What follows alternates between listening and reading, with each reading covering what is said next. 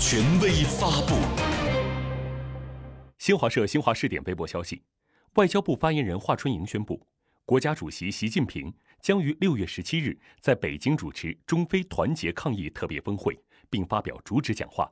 特别峰会由中方和非盟轮值主席国南非中非合作论坛共同主席国塞内加尔共同倡议，将以视频方式举行。非盟峰会主席团成员国、非洲重要次区域组织轮值主席国等非洲国家领导人以及非盟委员会主席将应邀出席。联合国秘书长、世界卫生组织总干事作为特邀嘉宾与会。